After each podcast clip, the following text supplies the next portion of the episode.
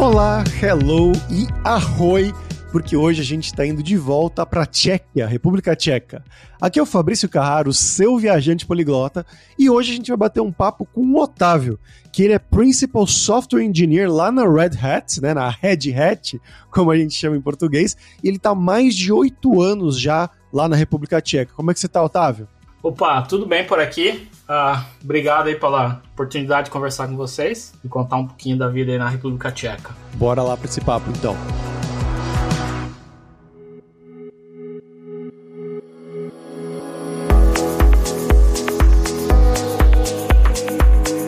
Otávio, para a gente começar, como sempre, eu quero que você se apresente para o nosso público, contando de onde que você é no Brasil, contando também um pouquinho sobre a sua carreira, né, a sua experiência com a tecnologia, os seus estudos e tudo mais, e a sua carreira profissional, passo a passo, mais ou menos, até o momento que você decidiu sair do país.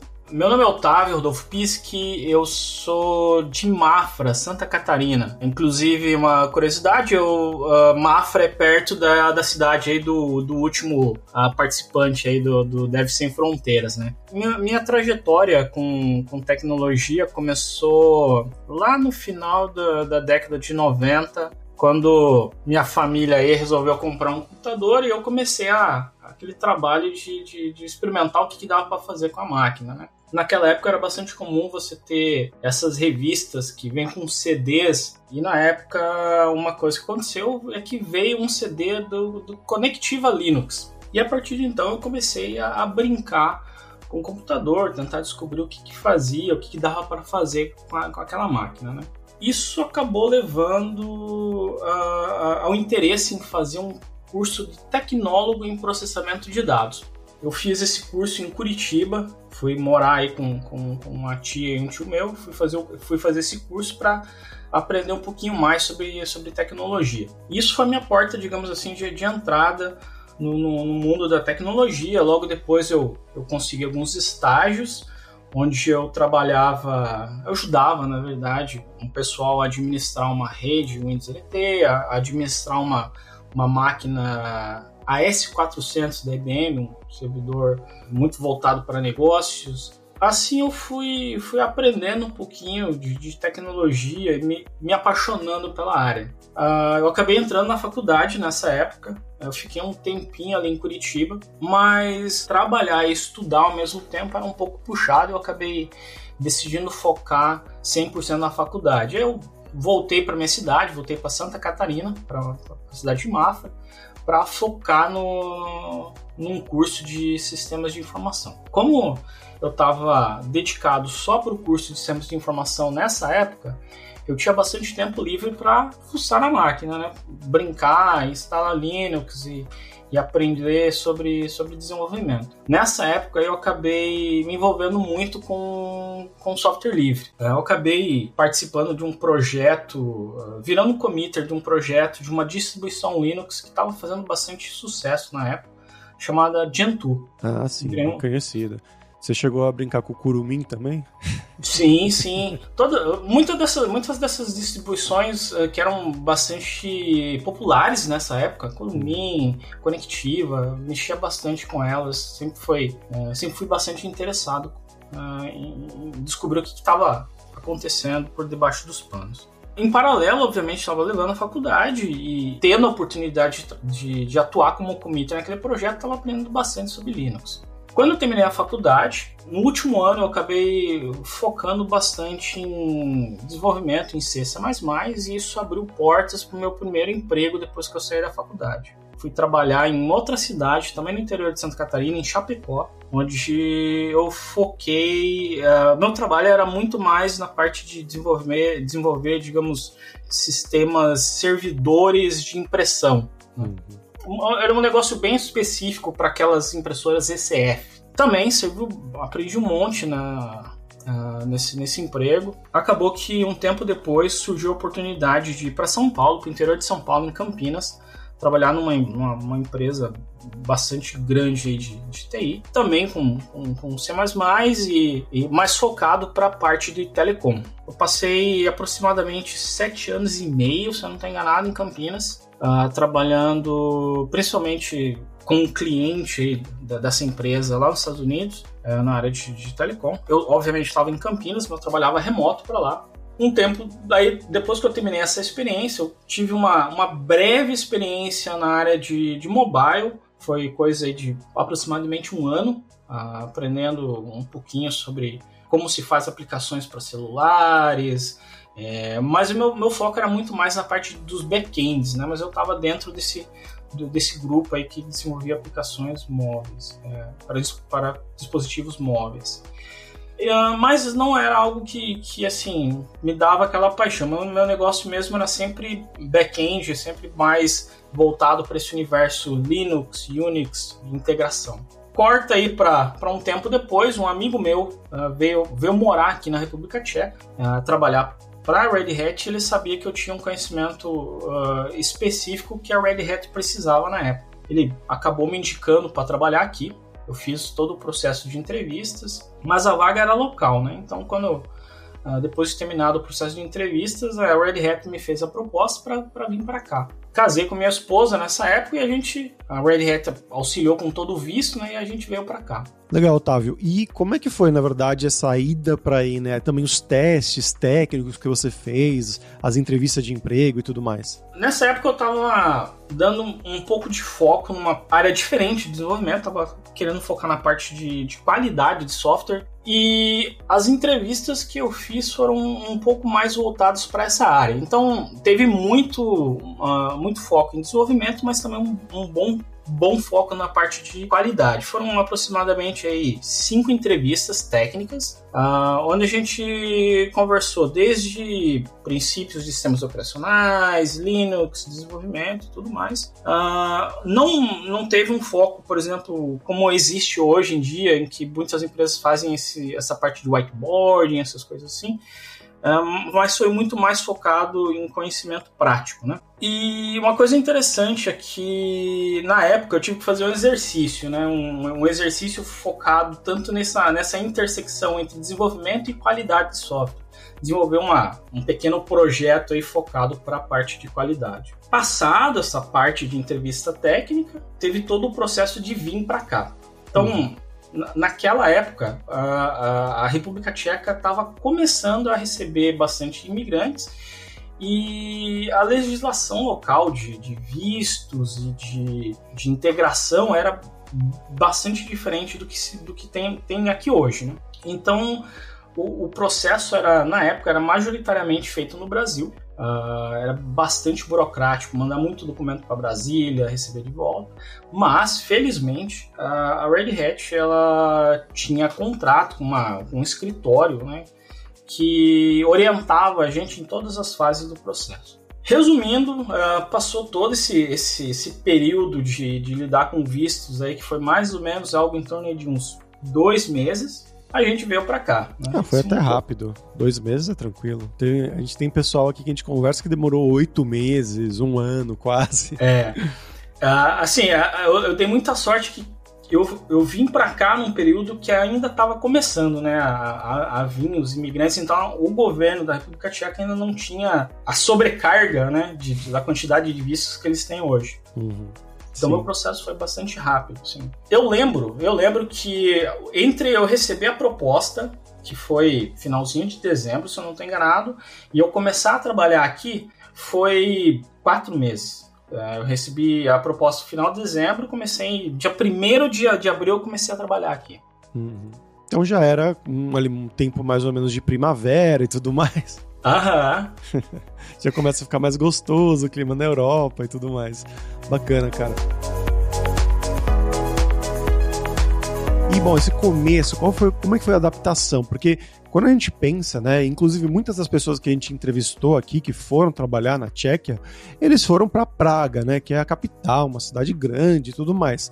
Você foi para Brno, né, que para quem não uhum. sabe, se escreve B R N O que é uma cidade também é, relativamente grande, né, em termos de Tchequia, mas em termos de Brasil é uma cidade de interior, a gente pode falar, né? Como se é. fosse. É. Como é que foi essa sua adaptação aí e também o começo, né? De procurar casa e tudo mais? Ah, bom, para conseguir o um apartamento até que não foi tão complicado, porque eu já tinha o meu amigo que morava aqui.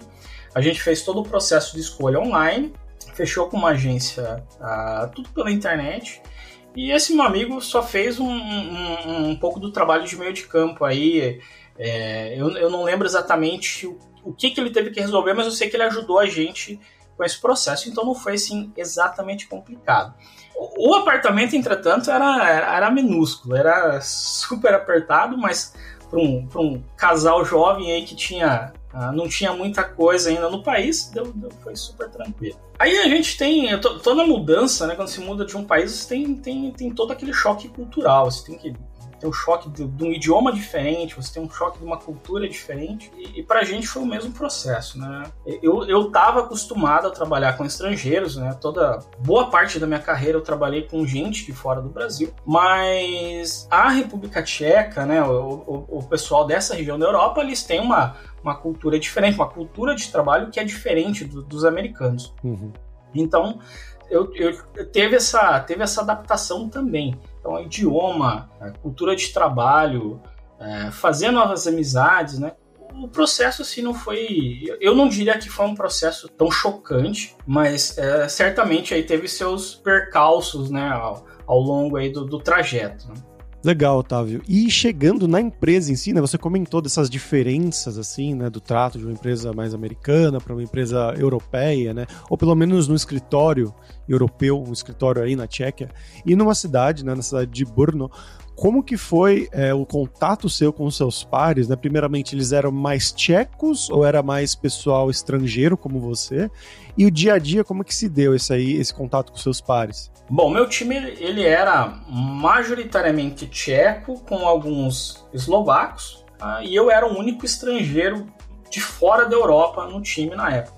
O pessoal foi sensacional, assim, para em termos de onboarding, né, de, de, procurar fazer com que eu me sentisse parte do time. Teve todo o suporte do, do, do, tanto da, da gerência, né, da, da Red Hat, quanto dos meus colegas, para que eu me sentisse bem. Uma coisa interessante é que tem algumas diferenças. Como eu estava acostumado a trabalhar, por exemplo, com norte-americanos, os norte-americanos eles têm uma cultura de trabalho, de trabalhar bastante, né? Aqui o pessoal valoriza muito a questão do de não se sobrecarregar trabalhando por muito tempo, né? Uhum. O pessoal não, não, costuma fazer hora extra, eles têm a rotina de trabalho das nove às cinco, trabalham uh, seriamente, mas chegou no horário de sair, o pessoal encerra, né? E eu vinha com essa cultura um pouco brasileira, um, um, pouco americana também, de trabalhar bastante, né? Pegar projeto e trabalhar até entregar. E isso foi um pouco chocante, assim, para mim, né? Eu via que o pessoal, ah, às vezes, até ficava um pouco ah, desconfortável de, eu querer, sabe, trabalhar bastante, não sei o que e tal. Mas ao longo do tempo eu fui, fui pegando essa dinâmica, né? A dinâmica local de como que as coisas funcionavam e, e fui me adaptando. Mas eu, eu confesso que foi um choque, assim, pra mim, isso. É, muita gente comenta isso mesmo, né? Quando vai trabalhar em empresas europeias. Você, nesse começo aí, qual era a stack que vocês usavam e no que consistia exatamente o seu trabalho? Naquela época eu trabalhava como engenheiro de qualidade. No meu primeiro assignment, no primeiro, primeiro tempo, digamos assim, nesse time, eu estava focado mas em criar clientes de testes que eram usados pelo framework de testes interno. Então, eu criava clientes uh, em C++ que eles testavam um protocolo de comunicação uh, chamado AMQP, protocolo para, mensageria. Então, internamente aqui nosso time ele tinha uma ferramenta que fazia os testes da, do produto, né?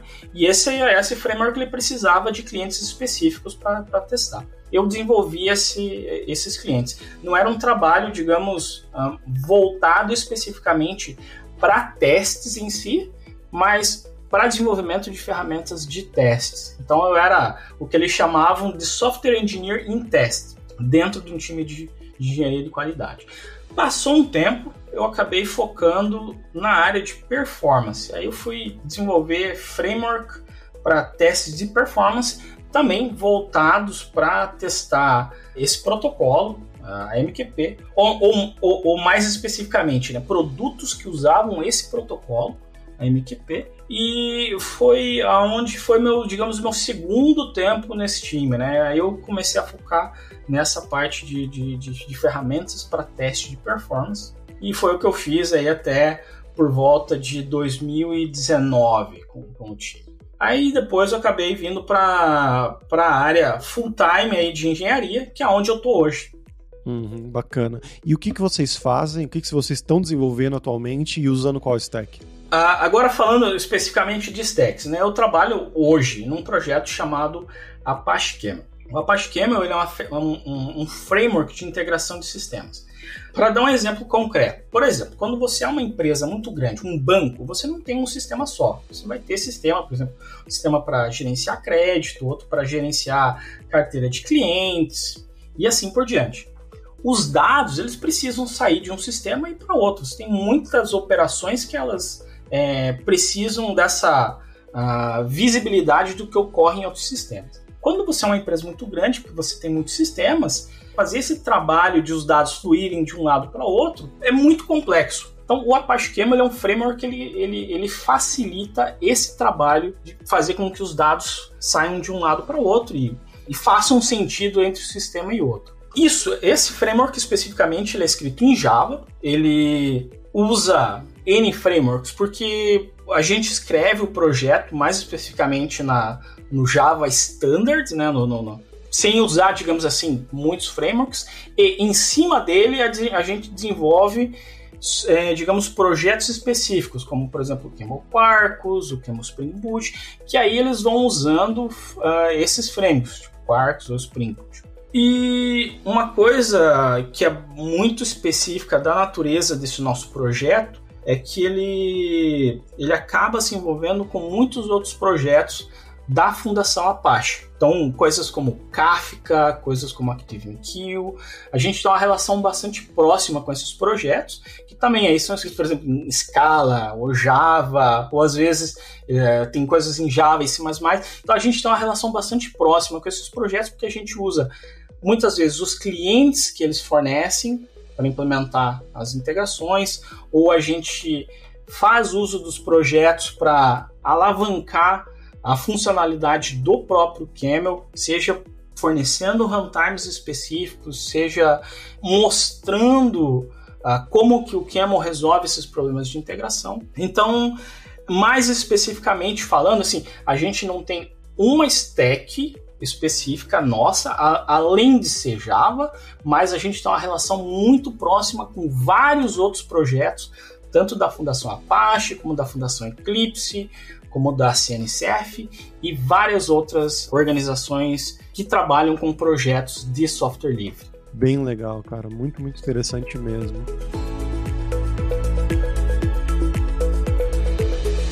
E saindo um pouco da parte do trabalho, vamos falar sobre a sua vida por aí, né? O que, que você acha sobre a vida em Brno e o que tem de legal para fazer por aí? Quais são os seus hobbies morando nessa cidade? Bom, Brno ela é uma cidade que, é, como você mesmo mencionou, é uma cidade super grande, mas, é, mas, mas, também não é exatamente uma, uma cidade pequena. Uma coisa legal de Brno é que, por ela ser uma cidade com foco uh, nas universidades que tem por aqui, você tem uma quantidade muito grande de, de, de, de eventos, você tem é, shows ah, praticamente toda semana, você tem N restaurantes de todo tipo de, de cozinha que você possa imaginar. Então uma cidade que ela culturalmente ela é bastante rica. Eu costumo comentar com a minha esposa que é, a gente aqui é, né, em Brno costuma fazer muito mais do que eu costumava fazer em uma cidade como Campinas, que é, que é muito maior do que Brno. E assim, no, o que a gente costuma fazer, além de fazer esse tour aí pelos restaurantes e pubs aqui da, da cidade, da região, vinícolas, né?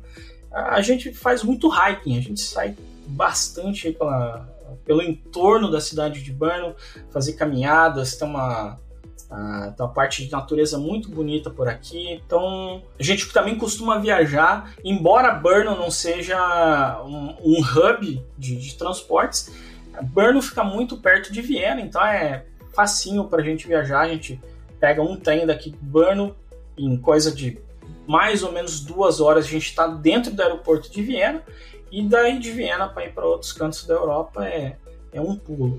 Então é basicamente isso, um pouco da, de, de aproveitar a cultura local da cidade, de shows, restaurantes, aproveitar a natureza em volta da cidade com, com, com trilhas e, e, viajar aí quando, quando sobra um tempo. Eu estava olhando aqui no mapa, aparentemente o nome de Brno em português é Brun, B-R-U-N. a tradução, Isso. né? Aham.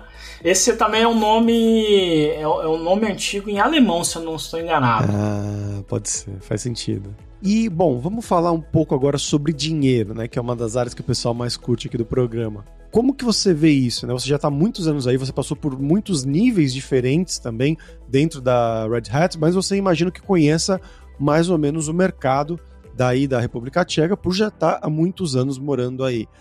Imagina um brasileiro que está no Brasil agora, pensando em ir para fora, considerando talvez ir trabalhar em Praga ou em Brno. Como que isso funciona em termos de salário, né? Então, um nível júnior, um pleno, um sênior, mais ou menos, né? Em faixas aproximadas, quanto que ganharia mais ou menos?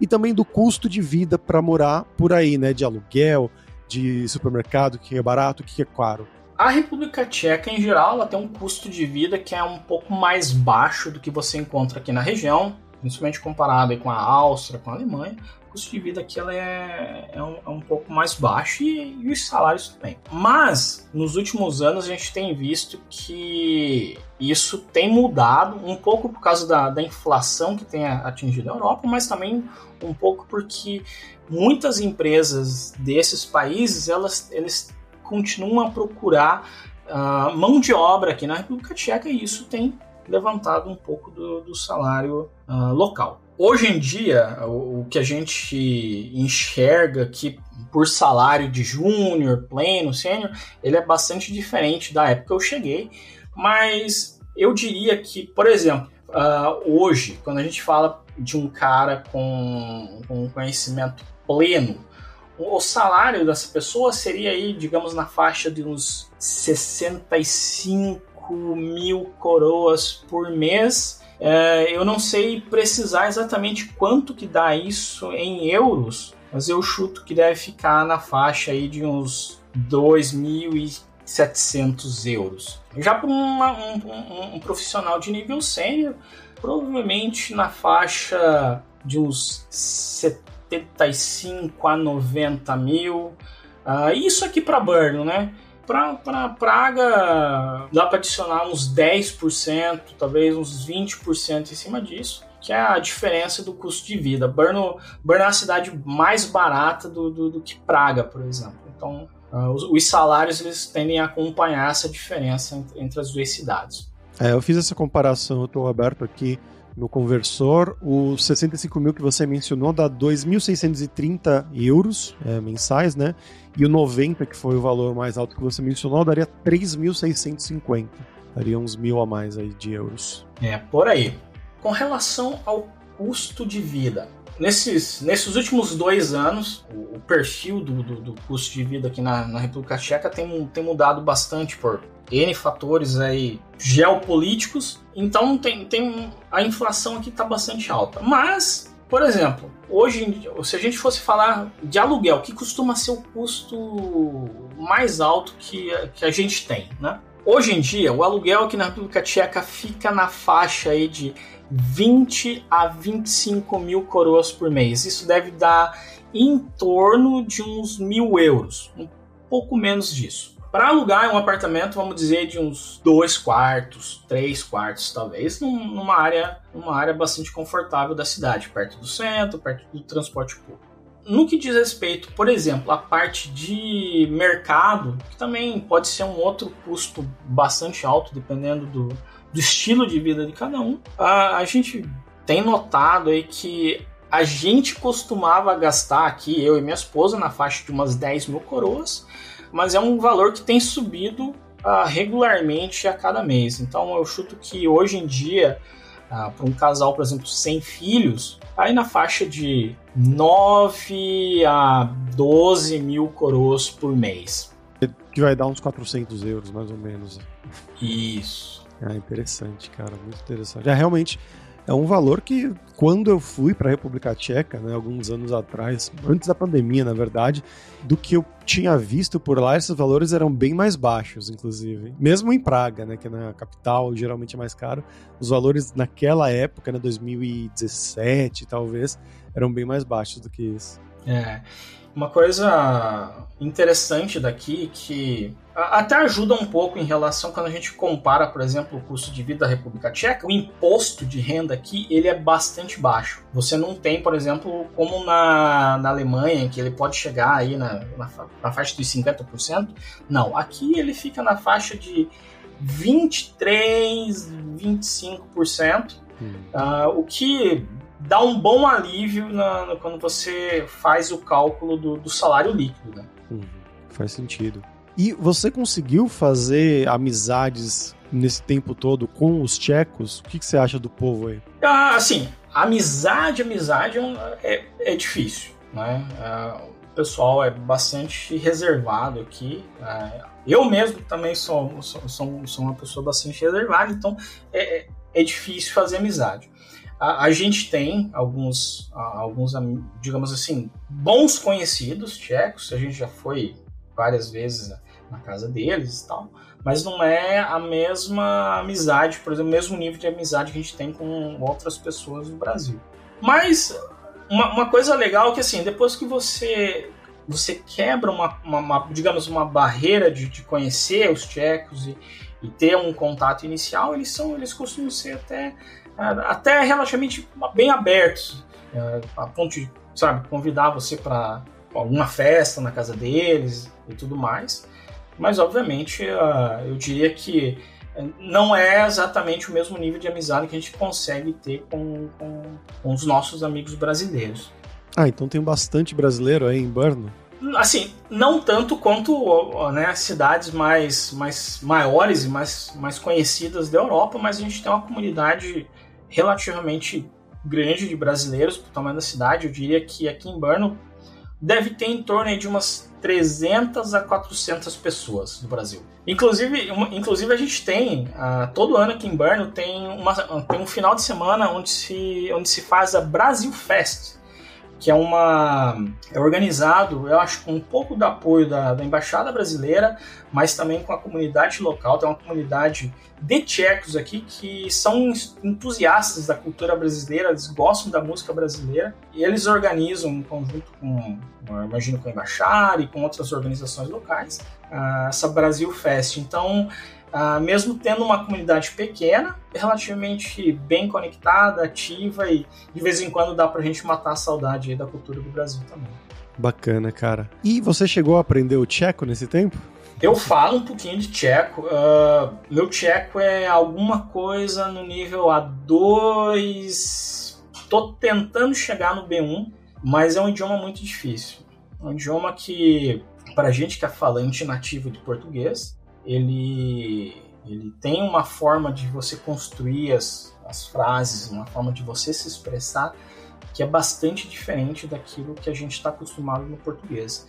Então ele exige um esforço muito grande de quem está aprendendo, mas é possível. Né? Eu conheço, por exemplo, brasileiros aqui que obtiveram a cidadania tcheca, mas é um esforço de muitos anos. Não é, por exemplo, talvez como o inglês, né? que leva vamos dizer, uns 3, 4 anos para uma pessoa se tornar fluente. O tcheco é um idioma que se diz em torno de uns 10 anos para ficar fluente.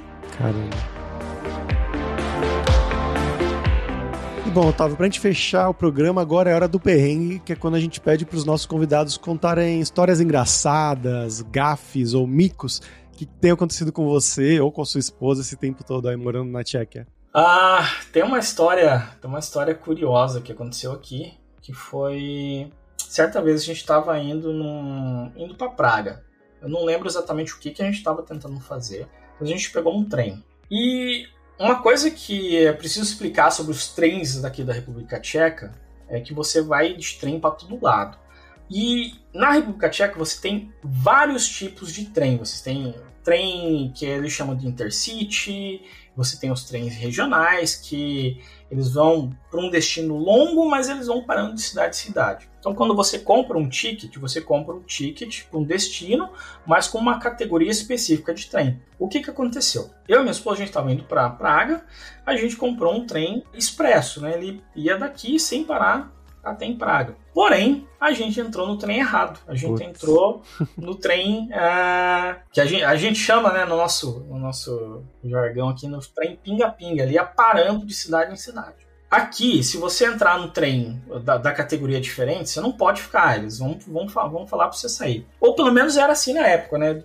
Eu não sei se continua continua dessa forma hoje. Mas na época, você entrou no trem errado, eles vão mandar sair. E a, o, o, revisor, né, chegou lá para pegar o nosso ticket, ele viu, viu que a categoria estava errada, falou em tcheco. A gente tinha recém-chegado, não sabia falar nada de tcheco. Tentou falar inglês com ele.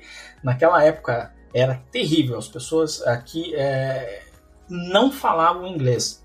Hoje em dia é bem diferente, mas naquela época era muito, muito, muito difícil. Uhum. Então o cara falou em tcheco, a gente não entendeu nada, só o que ele falou é, que a gente lembra é, ó, vocês têm que descer, quando o trem parar, vocês têm que descer. Ok, isso a gente entendeu. Beleza, o trem continuou andando, deu alguns minutos, o trem parou. Beleza, a gente tinha ouvido, ó, o trem parou, vocês têm que descer. Cara, a gente abriu a porta do trem, o trem tava no meio do trilho. Eita. A gente desceu.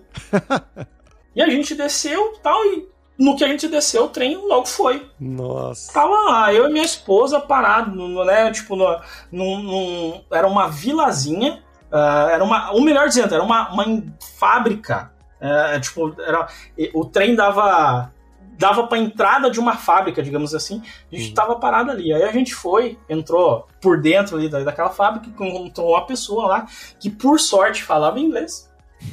e aí ela orientou a gente o que fazer. Ah, sair daqui para não sei onde e tal. Mas assim, foi um, foi um perrengue bastante, bastante complicado. A gente parou num lugar que pequeno, não sabia o que fazer, e aí tinha que tentar continuar o trânsito aí até Praga. Foi, foi um perrengue mais ou menos. É, é um belo perrengue, na verdade.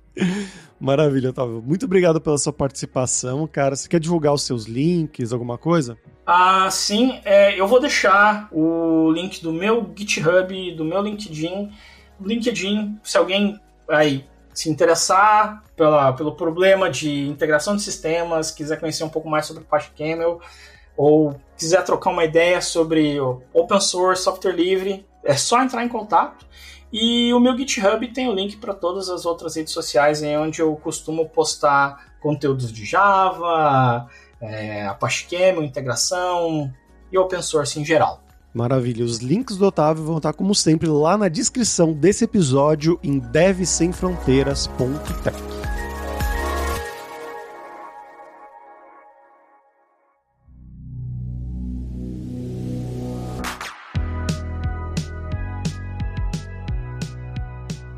Bom, pessoal, por hoje é isso. Dziękuję, que é muito obrigado em tcheco pela sua audiência. E se você gosta do Deve Sem Fronteiras, recomende para cinco amigos, dá cinco estrelas pra gente no Apple Podcast, no Spotify. Segue a gente lá pra nossa comunidade crescer sempre cada vez mais. E a Lura criou o techguide.sh para te ajudar na sua jornada de aprendizado. É um mapeamento das principais tecnologias demandadas pelo mercado, um guia norteador com um possível caminho que você pode seguir nos seus estudos. Então vai lá dar uma olhada em techguide.sh. E a gente tem os 7 Days of Code, que são 7 dias de desafios totalmente grátis em diversas linguagens de programação para você realmente botar a mão na massa e praticar o que você estiver aprendendo, seja com os cursos da Alura ou em qualquer outro lugar.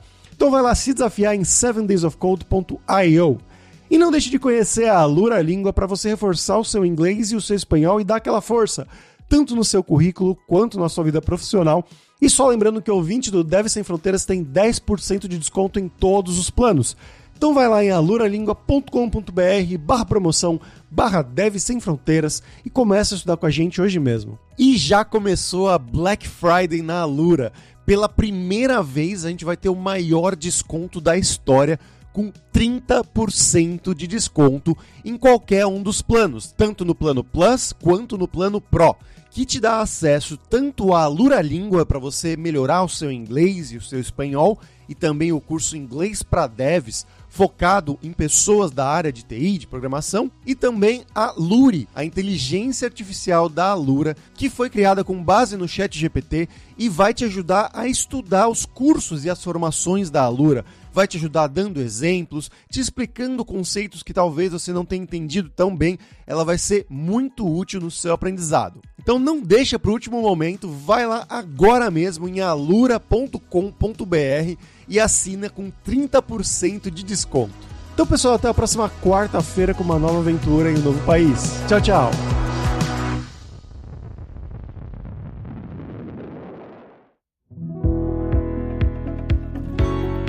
Este podcast foi produzido pela Alura. Mergulhe em tecnologia. E Faculdade FIAP. Let's Rock the Future. Edição Rede Gigahertz de Podcasts.